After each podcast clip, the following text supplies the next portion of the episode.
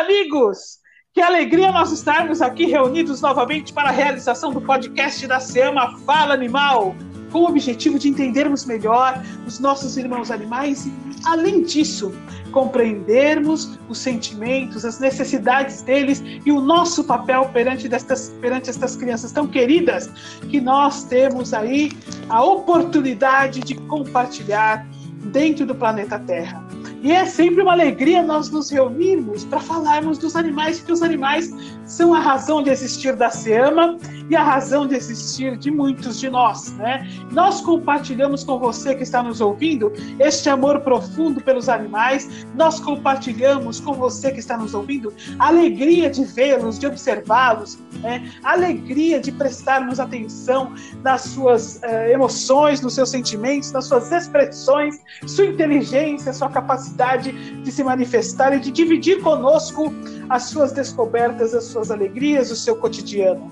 Então, mais uma vez, estamos aqui no podcast Fala Animal, um podcast da Associação Espírita de Amigos dos Animais. E você que está nos ouvindo pela primeira vez e quiser conhecer mais sobre o trabalho da SEAMA, entre no nosso site aceama.org.br e lá você vai ver todas as atividades que nós realizamos. Pode marcar cirurgia espiritual à distância para o seu animalzinho, pode marcar tratamento espiritual para você também a partir do site.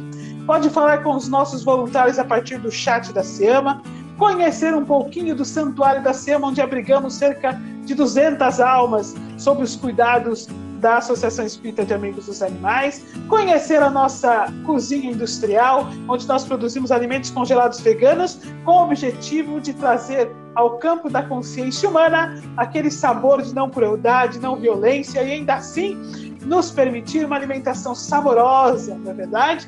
Então, entre no site e conheça mais sobre o trabalho da SEMA.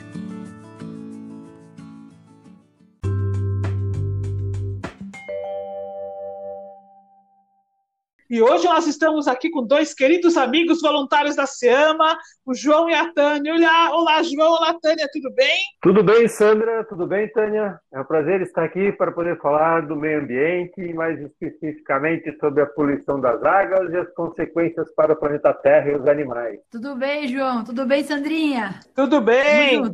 Olha só, o João já adiantou um pouco sobre o que nós vamos falar hoje porque depois que nós falamos sobre as queimadas, que é um assunto que está bastante em voga, com uma preocupação grande por parte daqueles que nos ouvem e com uma preocupação grande por parte da humanidade, e deve ser mesmo uma grande preocupação a situação das queimadas, a alteração dos biomas e, particularmente, a condição triste em que os animais se encontram mediante as ações humanas. Algumas pessoas nos perguntaram sobre o que acontece com os rios e os mares, qual o reflexo destas situações. E por isso nós trouxemos este assunto hoje para conversar com você à luz da doutrina espírita, buscando compreender o que nos diz o Consolador prometido, quais são as orientações que nos encaminham os passos para que nós possamos nos tornar melhores cidadãos na construção do planeta de regeneração, melhores espíritos pais dos animais que conosco compartilham o planeta,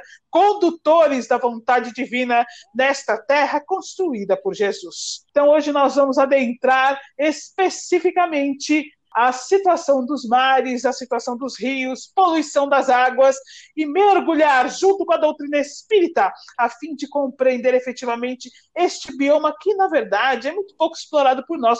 Nós conhecemos muito pouco, enquanto humanidade, acerca deste universo incrível que são as águas. E por mais incrível que pareça ainda, o nosso planeta é um planeta água, né? O nosso planeta é composto em grande parte por água e há um universo crescente dentro dessa estrutura. Então vamos bater um papo acerca deste assunto e, e aprofundar na maravilhosa doutrina espírita que, como sempre, contemporânea, iluminada, nos traz todas as orientações acerca dos passos que nós precisamos dar enquanto espíritos em evolução nesta querida terra que nós recebemos do Cristo. O João vai começar falando conosco, trazendo alguns conceitos, nos aprofundando no assunto para que nós possamos construir uma linha de raciocínio, porque nós ficamos ouvindo, a gente assiste reportagens sobre o derramamento de óleo do mar, sobre uma situação que acontece é, de um terremoto e assim por diante, mas no fundo, nós ficamos apenas com as informações que nos trazem as reportagens, não sabemos pouco a respeito do assunto. Então, nós vamos começar a construir uma, uma linha de raciocínio, a partir daí nós podemos, possamos explanar que podemos fazer e o que nos diz a doutrina espírita. João, a palavra sua, nos deu prazer dos conceitos que você vai nos dizer agora. Obrigado, Sandra. Então, pessoal, a gente tem é, na Terra 97,3% do líquido está presente nos oceanos, água salgada que é próprio para uso de alguns animais, do ser humano, né? A água doce representa só 2,7% do total, mas 2,4% do total está situado em locais de difícil acesso, em regiões subterrâneas, nas geleiras, sobrando apenas 0,3% da água do planeta para utilização. Falando das queimadas, né? no Brasil nós temos 13% da água doce disponível no mundo, mas com grande maioria, 73% localizada na bacia amazônica, onde hoje nós estamos com as queimadas. É um fator preocupante né, dessa poluição também, né, que não é só as queimadas, não é só, só os rios, é que os lençóis freáticos, os lagos, os rios, os mares e os oceanos são o destino final de todo e qualquer poluente solúvel em água que tenha sido lançado no ar ou no solo. Então vocês imaginem o impacto disso no nosso no nosso ecossistema. Então, gostaria de falar para vocês quais são as causas da poluição. As causas são descarte incorreto de produtos, lançamento de esgotos de produtos químicos na água. Esses são os principais poluição, além dos erros que é o ser humano. Agora, vamos falar um pouco mais sobre os conceitos. Tipo de poluição da água. Vamos falar um pouquinho da poluição sedimentar que é o acúmulo de partículas de suspensão. Tânia, você, você lembra como é que a, a, as consequências de Brumadinho foram dentro da nossa dentro desse tipo de poluição? Quais os impactos disso com relação aos animais? Ah, Pode sim. falar um pouquinho para a gente? Brumadinho foi um desastre e a lama que foi despejada foi a causa da, da morte do, do rio ali próximo, né? E matando praticamente todo tipo de vida que tinha ali. Peixes, até bois e animais maiores. Então, esse é o tipo de, de poluição que causa um desastre tipo esse, né? E aí existe uma consequência, como sempre, alimentar de tudo isso, né? Porque atinge pássaros, atinge outros animais que dependem do, dos rios, de sistema alimentar de peixes e, e micro-organismos que estão na, nas águas, né? Então, toda, toda catástrofe que envolve água não atinge só aqueles animais que estão ali locais, né? Atinge todos, toda a cadeia alimentar deles, então é bem complicado. É, eu queria fa fazer uma complementação, que nós temos aí uma cultura, nós, uma cultura que envolve a men nossa mente, uma, uma situação que a gente aprende com os pais, uma coisa que vem de séculos, que é assim, vamos colocar o lixo para fora. Como se a gente colocasse o lixo, fechasse a porta de casa, então nós, aquilo deixa de existir. E é uma cultura mais profunda nesse sentido de que de, de, que parte dos nossos dejetos, esgoto, é colocado na água, como se aquilo fosse desaparecer, diluir, né? E, e, e, se esgotar, como se as águas, sejam rios ou seja o próprio mar, fosse capaz de simplesmente fazer aquilo pulverizar, deixar de existir. E o que nós vemos, estamos vendo ao longo do tempo, é que isso não acontece. Na verdade, a gente vem poluindo e poluindo. Um exemplo para nós que estamos aqui em São Paulo é o Rio Tietê, que a gente matou o rio na cidade, o Rio Tietê, Rio Pinheiros, a gente simplesmente matou o rio. Matar, matar um rio é uma situação de grande luto. Estou pegando o gancho aí do que a Tânia falou, que na verdade, Tânia, nós não temos noção do impacto que a situação de Brumadinho vai causar com o passar do tempo, ainda é muito recente. Eu acho que nós só vamos saber historicamente observando a natureza, doenças que vão retornando, a migração por parte de insetos, toda, assim, é muito mais profundo e detalhado do que aquilo que nós imaginamos quando a gente cita o que ocorreu. Não é? Então, assim, o impacto ambiental ele é muito maior do que simplesmente o que nós visualizamos no momento e o que vem acontecendo depois disso, né? Não, com certeza. E você deu o exemplo do Rio Tietê, né? E é até um dos pontos que a gente ia citar e vai citar, que é, é a nossa, é, é, o que a gente tem de concreto para ver, né? Não só ver como sentir o cheiro, né? Porque é um absurdo ver tudo isso acontecendo e dentro, assim, com a tecnologia que a gente tem hoje, não, não solucionar, né? Esses problemas, porque é falta de interesse mesmo. Então, assim, é, esse impacto realmente ele não é visível, e é o que você falou, é, não tem fora, né? A gente está no planeta Terra jogando tudo para algum lugar e a gente vai receber a consequência disso como estamos recebendo. Então, João, você poderia é, especificar um pouquinho mais sobre o Rio Tietê e, e as definições das, das poluições? Então, dentro dessa, da, do rio Tietê, a gente, a gente classifica ela como uma poluição biológica, né? o tipo que, que ocorre com relação a detritos, né? introdução de detritos orgânicos lançados geralmente por engosto doméstico, indústrias. Né? Mas também, além, de, além do rio Tietê, a poluição biológica nós temos na pecuária. Na pecuária, conforme você tinha me comentado, Tânia, se eu não me engano, é com relação aos antibióticos. Você poderia dizer um pouquinho mais sobre isso para a gente? É, a gente tem que pensar que o impacto da pecuária, ela não está só na alimentação, assim, no sentido da carne, né? Ela tem todo aquele processo de criação, ou seja, os animais eles comem muito e esse, essa comida tem que ir para algum lugar, né? Então, assim, a gente está falando de urina, está falando de dejetos, de, de fezes mesmo dos animais, que quando chove, quando abrem né, as comportas para limpar essas partes lá dos matadouros, vai tudo para os córregos e para os lençóis freáticos. Como os animais, eles, eles tomam é, de forma não regular antibióticos e remédios para infecção, né, para doenças, para mantê-los saudáveis, entre aspas, é, né? Os antibióticos são de feitos de maneira preventiva, entre aspas, forma... é parte do processo de criação, infelizmente. E isso vai acaba indo para a água também, né? O que acontece é que fortalece bactérias, vírus também ali naqueles locais. Depois a gente vê pandemias acontecendo e não sabe por quê.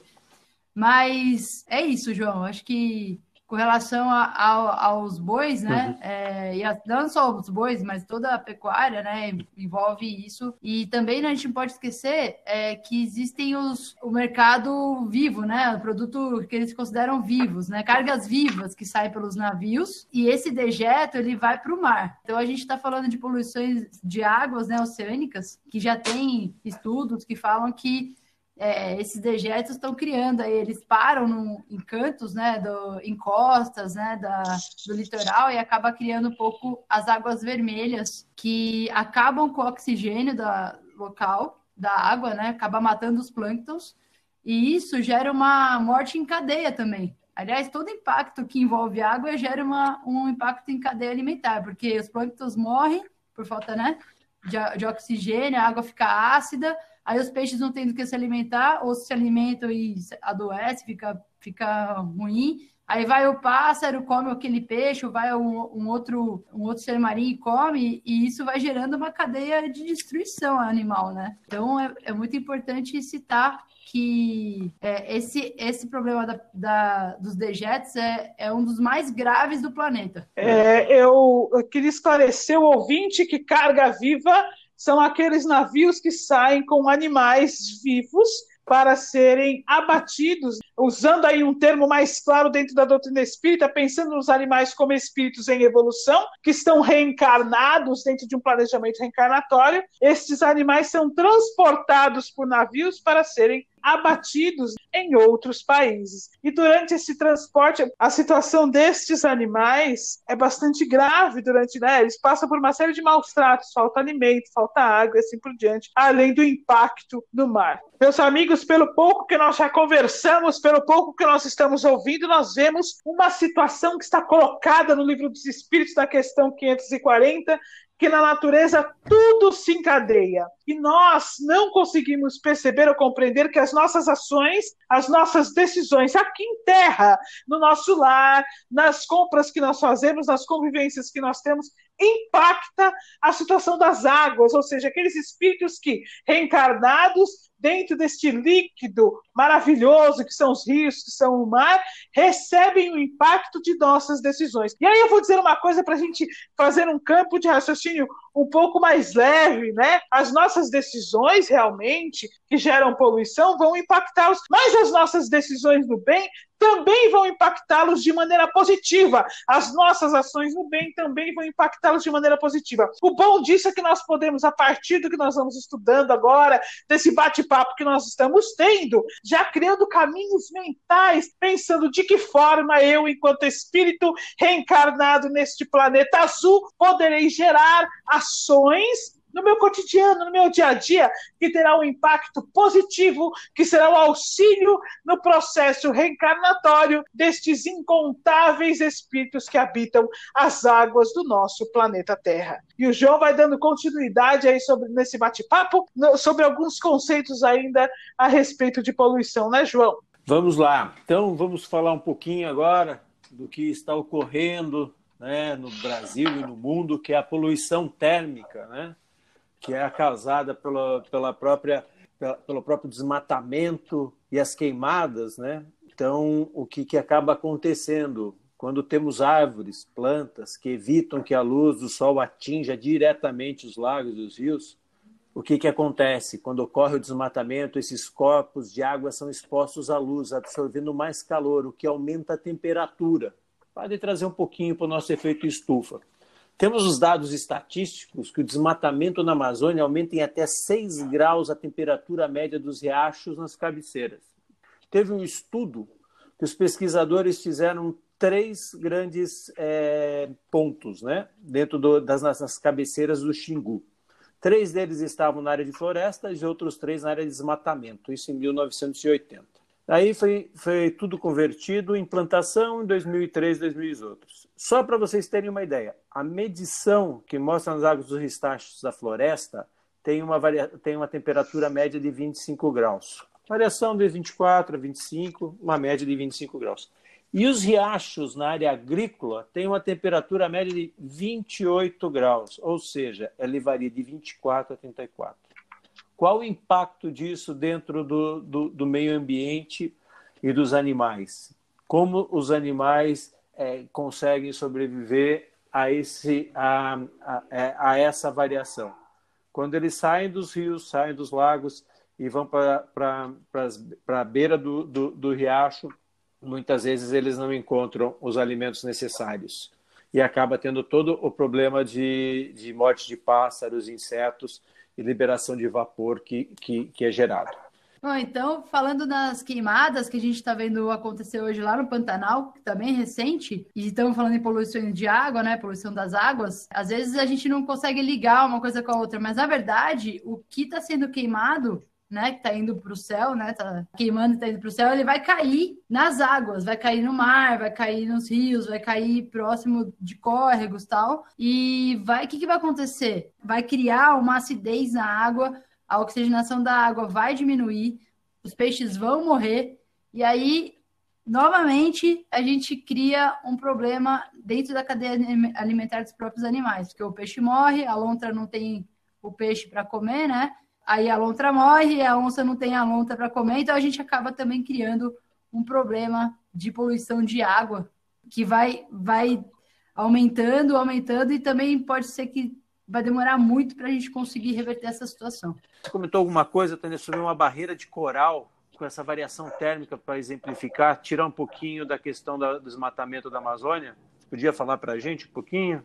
Bom, João, na a barreira de coral, é, dá para pontuar bem essa é, poluição térmica, né? Porque é uma diferença que, que nem a gente estava conversando é, das temperaturas da água, né? Então, ela acaba acontecendo local, mas com certeza junto com, com outros impactos, como a pecuária, e que a gente já comentou atrás, né, da poluição dos rios, ela colabora também para o aquecimento global. É, pois é, porque essa variação térmica, né, Tânia, o que, que ela acaba gerando? Uma diminuição dos níveis de oxigênio, né? Essa, essa variação de temperatura acaba gerando esse nível de oxigênio. Mas vamos lá, pessoal terminando a poluição térmica, que, é, que vem do desmatamento da Amazônia. Aí a gente vai para a pior poluição que nós temos hoje, né? que é a poluição química. A poluição química meu, são vários, vários fatores que, ou vários tipos de poluição, né? Que são dos, desde os fertilizantes agrícolas, agrotóxicos, esgoto doméstico, composições orgânicos sintéticos, mas o pior deles hoje, que afeta o nosso meio ambiente, são os plásticos. Os plásticos eles são muito fortes. O petróleo também é, mas o plástico, que é um, um dos derivados do petróleo, os metais pesados não são tão impactantes quanto o plástico.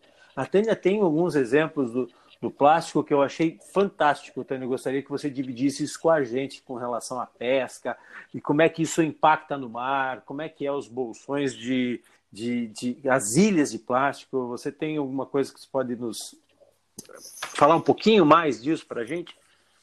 Não, com certeza. Esse é o assunto do, do século, né? O plástico. E assim, tem várias formas que o plástico, ele, ele, da onde ele vem, né?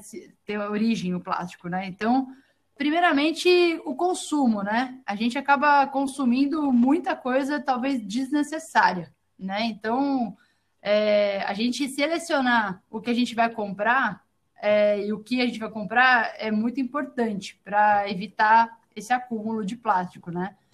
É, fora isso, a gente tem as embarcações, né, os navios, as embarcações que jogam esse plástico, né, esse lixo todo no mar, de uma forma assim inescrupulosa, vamos falar, né? Porque é como se tivesse, como a Sandra já comentou, não existe fora, né? Parece que você tirou do navio, você está jogando para fora, mas não tá, né? Tá jogando dentro do planeta.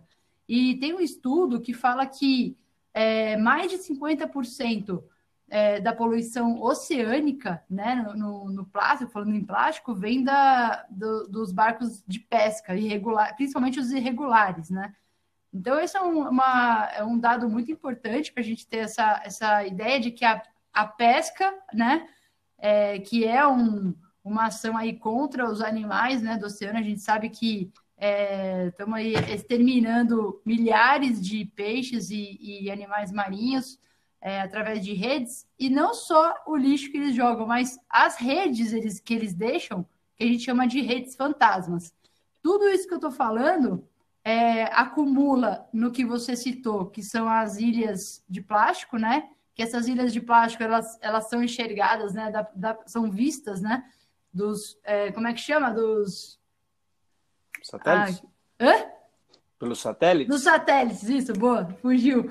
é, dos satélites, você enxerga essas ilhas, né? Então, a gente. É, por que, que tem esse acúmulo dessas ilhas? Por causa das correntes, né? Das correntes, mari... das correntes marítimas. Então, é, esse lixo ele vai se acumulando e vai formando essas ilhas.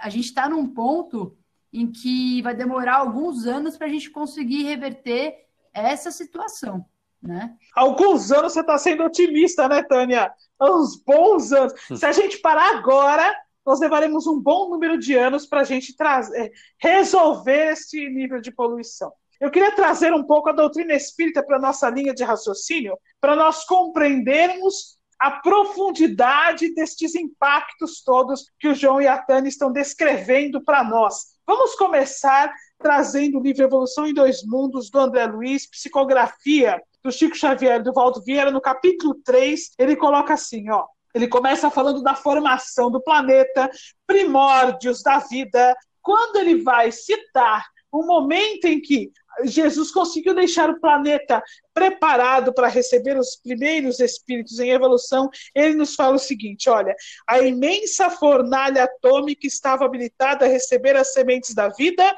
e sob o impulso dos gênios construtores que operavam no orbe nascituro, vemos o seio da terra recoberto de mares mornos, invadido por gigantesca massa viscosa. Então nós vemos aí que a primeira estrutura pronta no planeta para receber os primeiros espíritos em evolução foi justamente o mar. E olha, quem nos confirma esta situação é Emmanuel no livro A Caminho da Luz, psicografia do Chico Xavier, que ele diz o seguinte: olha, uh, uh, no item o verbo na criação terrestre. E quando serenaram os elementos do mundo nascente, quando a luz do sol beijava em silêncio a beleza melancólica dos continentes e dos mares primitivos, Jesus reuniu nas alturas os intérpretes divinos do seu pensamento Viu-se então descer sobre a terra, das amplidões dos espaços ilimitados, uma nuvem de forças cósmicas que envolveu o imenso laboratório planetário em repouso.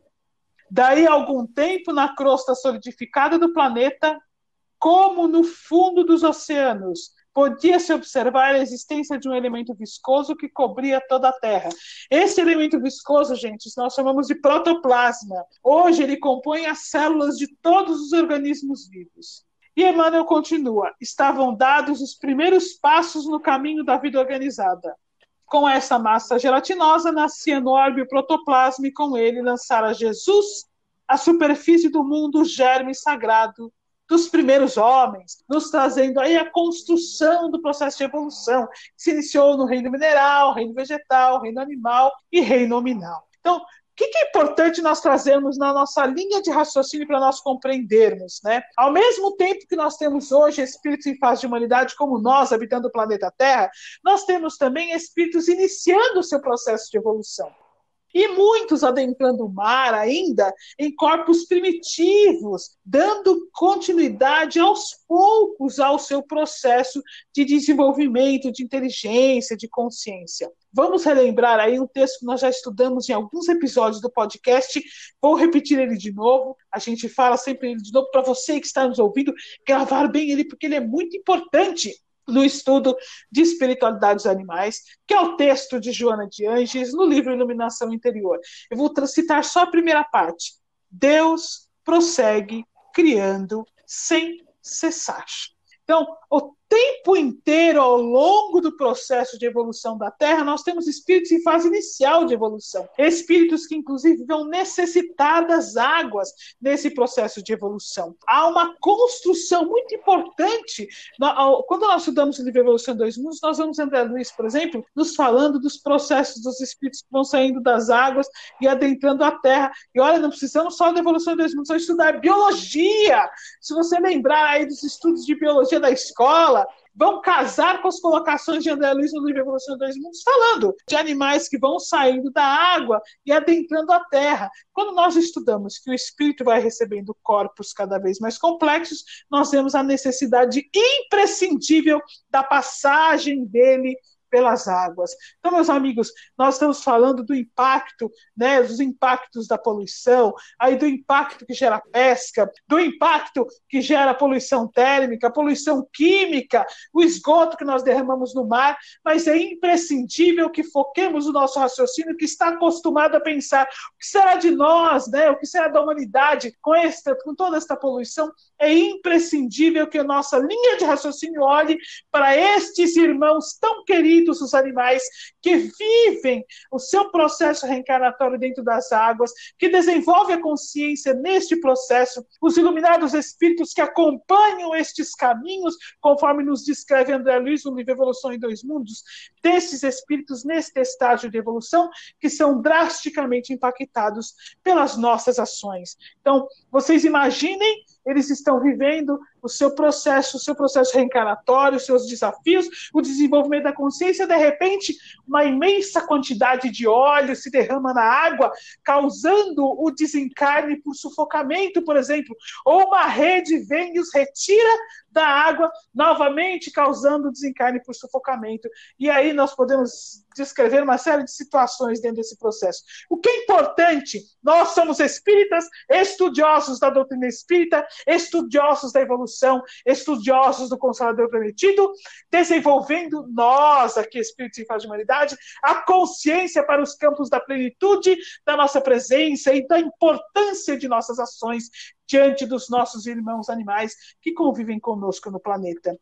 Então é imprescindível que nós olhemos as águas, os mares, os rios, não apenas como águas, mas como a residência de nossos irmãos animais. Estão ali nossos queridos irmãos, nossos parentes mais próximos, conforme nos diz Emmanuel, ali vivenciando um universo de ações. Quanto nós não conhecemos ainda sobre as águas, quanto de vida não existe ali, quanto de desenvolvimento de consciência não existe ali, e quanto de trabalho de espíritos superiores não existe ali nesse processo. Então, muito importante nós passarmos a olhar dessa maneira. Então, toda a discussão que nós tivemos agora foi, na verdade, olhando sobre a ótica da doutrina espírita, como nossas ações têm impactado a residência de nossos irmãos que vivem na água. Como a nossa ignorância acerca do processo de evolução está interferindo na reencarnação desses, desses trilhões de espíritos, porque, meus amigos, é incontável o número de espíritos que habitam as águas em nosso planeta.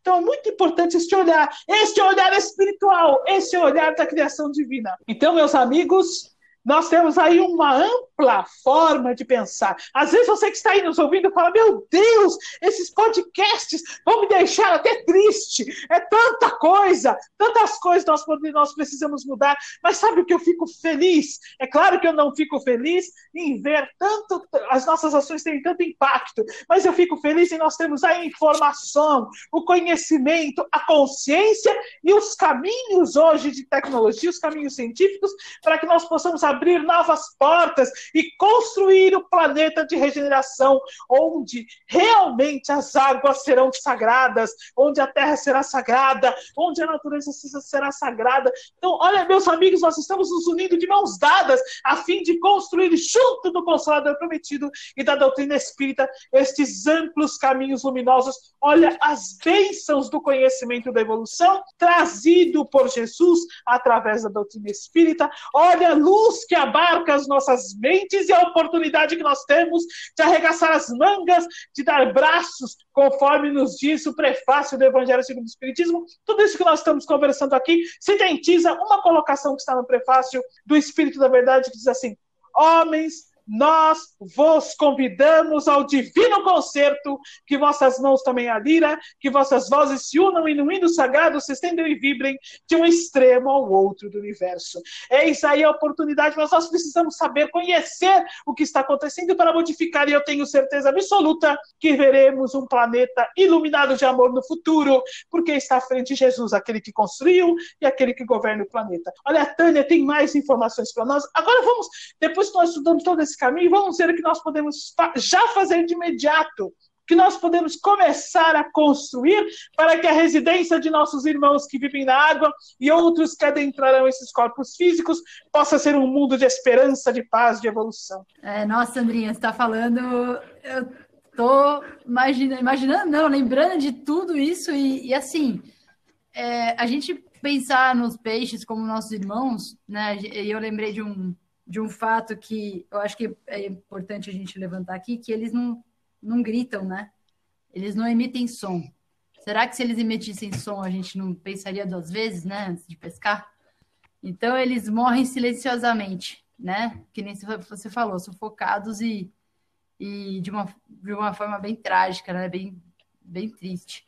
Mas lembrando aí que a gente pode fazer para para conseguir tentar reverter tudo isso é lembrar dos nossos R's, né? Que seria o recusar, né? Um, uma, um, um produto que, que não possa ser reciclado ou que possa ser é, substituído por algum orgânico. O reduzir os produtos que você possa reduzir, né? O reutilizar e o reciclar. São, são os R's famosos, né? Mas eu só queria chamar atenção para esses R's que eles não são o maior problema né? Esse, esse resíduo, esse plástico, esse lixo que está nos principalmente nos oceanos, assim como eu comentei atrás, eu vou dar só um dado que bate o martelo, ele é mais de 46% da, da, do total que se encontra, por exemplo, tá na maior ilha, na maior ilha de plástico que fica entre a Califórnia e o Havaí.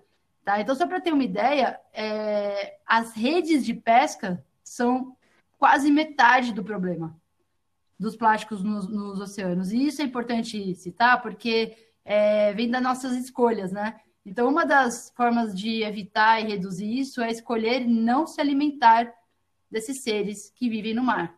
Né? Então, além do reduzir, né, dos nossos queridos R's, a gente tem que escolher e não comprar, não patrocinar é, a pesca desses seres. Né? Então, uma outra seria muito importante frisar isso. É, só só para complementar o que você falou do mar, né? então a ONU está né, tá advertindo há muito tempo a comunidade internacional sobre os danos causados por esse lixo no oceano. Né? Esses resíduos destroçam todo o ecossistema marinho, né? o que provoca mais de um milhão de mortes de animais por ano. Não por consumo, mas matam os animais porque eles estão, de uma certa forma, é, eles estão comendo o polietileno do plástico, que são descartados no mar, e também acaba gerando gases por efeito estufa quando ele fica direto ao sol. E por mais incrível que pareça, essas ilhas aparecem 15% do total na superfície. O restante está debaixo d'água, numa profundidade de quase 11 mil metros. Só para complementar os seus dados estatísticos, né? É. Então, é, é, é, bem isso, sabe? Que acaba realmente os peixes e a pesca acabam gerando né, dentro desse processo. Que eu lembrei você falando também é que existe um projeto chamado Hope Spots, né?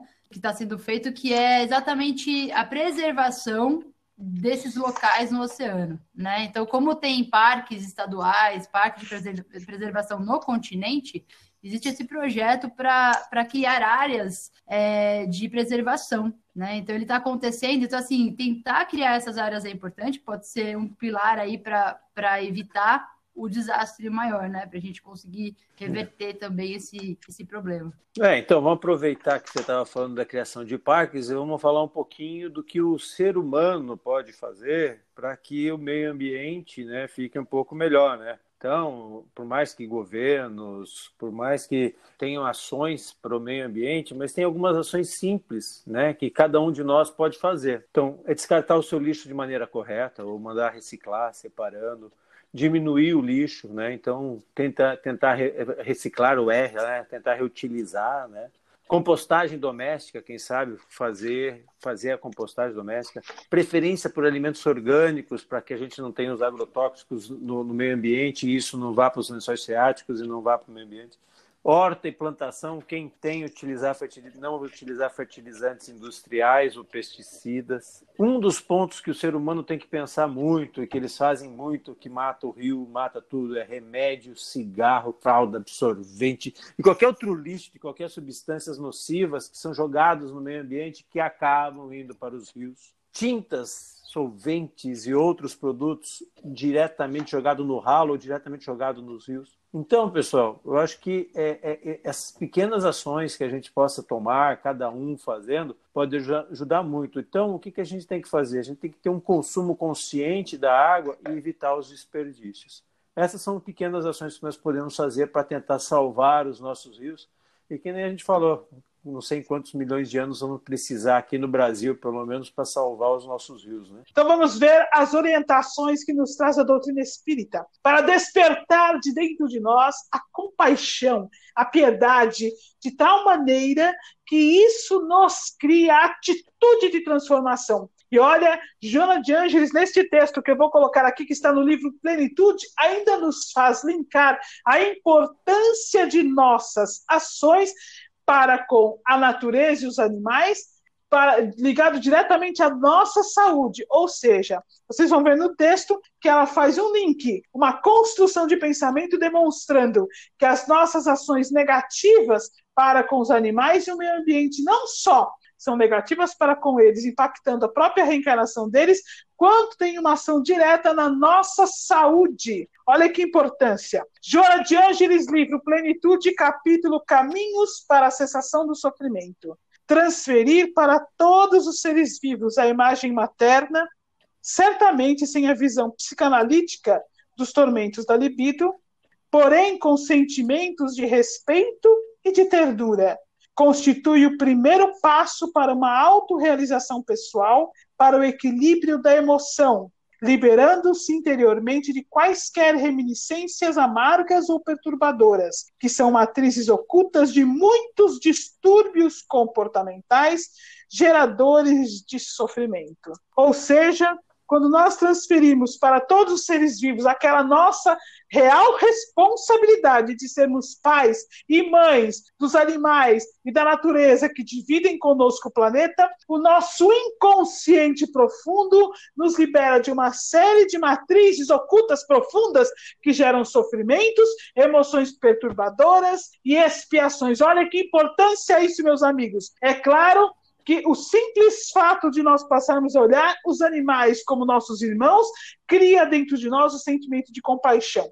E o fato de nós termos a consciência de que estender esta maternidade, este amor profundo, incondicional de mães e de pais para a natureza, rompe com processos profundos que nos causam sofrimento, ou seja, não é possível pararmos de sofrer, pararmos de termos expiações ou karmas, se não passarmos a assumirmos o nosso papel enquanto irmãos mais velhos. E ela ainda continua: num prolongamento da afetividade, a consideração pela mãe natureza ressalta como de importância fundamental para o equilíbrio ecológico, por consequência, de todos quanto contribuem para a sua harmonia. Eu vou repetir uma palavra que ela fala aqui, que a gente, a gente pensa assim, ó, quando der, né, eu vou pensar nesse assunto. Olha só,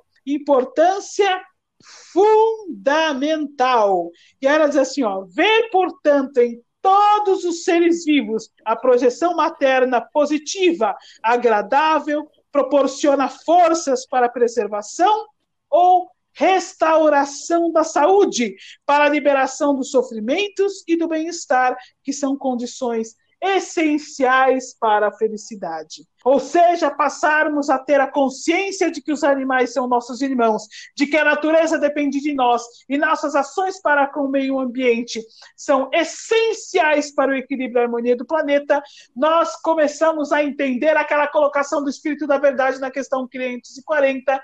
Na natureza, tudo serve, tudo se encadeia desde o átomo primitivo até o arcanjo. E ele ainda termina: admirável lei de harmonia. Meus irmãos, meus amigos, para os animais não há dúvida, para a natureza não há dúvida, para o meio ambiente não há dúvida de que as nossas ações conscientes plantam o amor, plantam o bem. É verdade, nós ficamos pensando, como será que faremos para reverter todo esse processo? Quanto impactante já está sendo?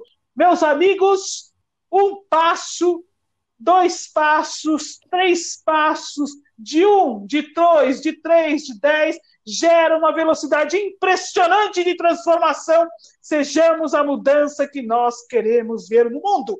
Vamos nos unir enquanto cristãos, enquanto espíritas conhecedores da evolução e realmente trazer essas pequenas ações que parecem pequenas quando nós ouvimos aí o que o João falou, o que a Tânia nos disse, mas é tão pouco. Será que esse tão pouco vai gerar diferença? Eu garanto a vocês que o tão pouco de mim, o tão pouco da Tânia, o tão pouco do João, o tão pouco daqueles que nos ouvem juntos significa uma grande luz no mundo, porque se multiplica em harmonia, em paz, como quando nós jogamos uma pedra no lago cria uma grande onda, as nossas ações conscientes perante o meio ambiente, a nossa ação de que a nossa reencarnação deve ter um efeito positivo em todos que estão ao nosso redor, inclusive em nossos irmãos animais e em toda a natureza, gera uma onda de transformação criando um planeta de paz e de esperança. Como sempre, nós teremos muita coisa para falar a respeito de tudo isso que nós estamos aqui conversando, muitos textos para discutir, mas o nosso podcast já está chegando no final, nosso tempo está se esgotando e eu vou pedir para que o João e depois a Tânia façam suas considerações finais. Pessoal, agradeço o tempo de vocês por estarem nos escutando nesse podcast e peço que cada um coloque a mão na, na sua consciência, né? E ajude o meio ambiente e ajude os rios e os lagos para que a gente possa ter um melhor cuidado com os nossos irmãos animais e com nós mesmos. Obrigado. Bom, pessoal, eu agradeço muito estar aqui para conversa com vocês, o João, a Sandrinha, a Seama e toda a equipe espiritual. E, como diz a Sandra, né, tá, tá na gente a, a mudança, né? Então, mudar mudar nós mesmos é o primeiro ato que é essencial para mudar o mundo. Então, é, se informar primeiramente, né? Eu acho que a informação é muito importante é, das consequências de, de todas as nossas escolhas. Né? Então, espero que esse podcast ajude a escolher melhor o seu consumo. Meus amigos, temos um convite do Cristo através da doutrina espírita e dos estudos dos cientistas para que nós possamos fazer com que o nosso planeta seja um planeta melhor, para que nós possamos fazer com que o berço chamado mar, o berço chamado rio, de nossos irmãos queridos que adentram os processos de evolução nos corpos físicos, possam encontrar ali a nossa mensagem de amor a Jesus e de agradecimento a toda a natureza, a nossa ação benfazeja de paz e de esperança, para que realmente nos, nos tornemos um campo de luz, irmãos mais velhos, exemplos de amor, braços do Cristo, para que estas criaturas maravilhosas que compõem conosco o planeta Terra, dividem conosco esta casa bendita, sintam as nossas vibrações, como nós sentimos as vibrações de nossos, dos nossos irmãos superiores, as vibrações de compaixão, amor, piedade e esperança, e de responsabilidade perante a casa, terra que nos é confiada.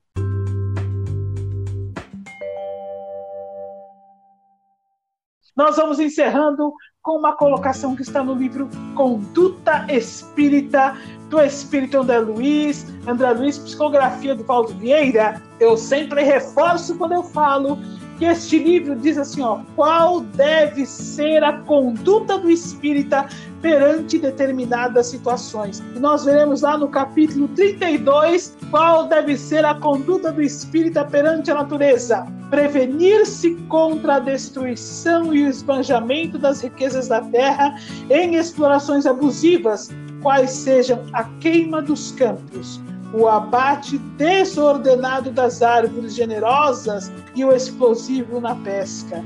O respeito à criação constitui simples dever.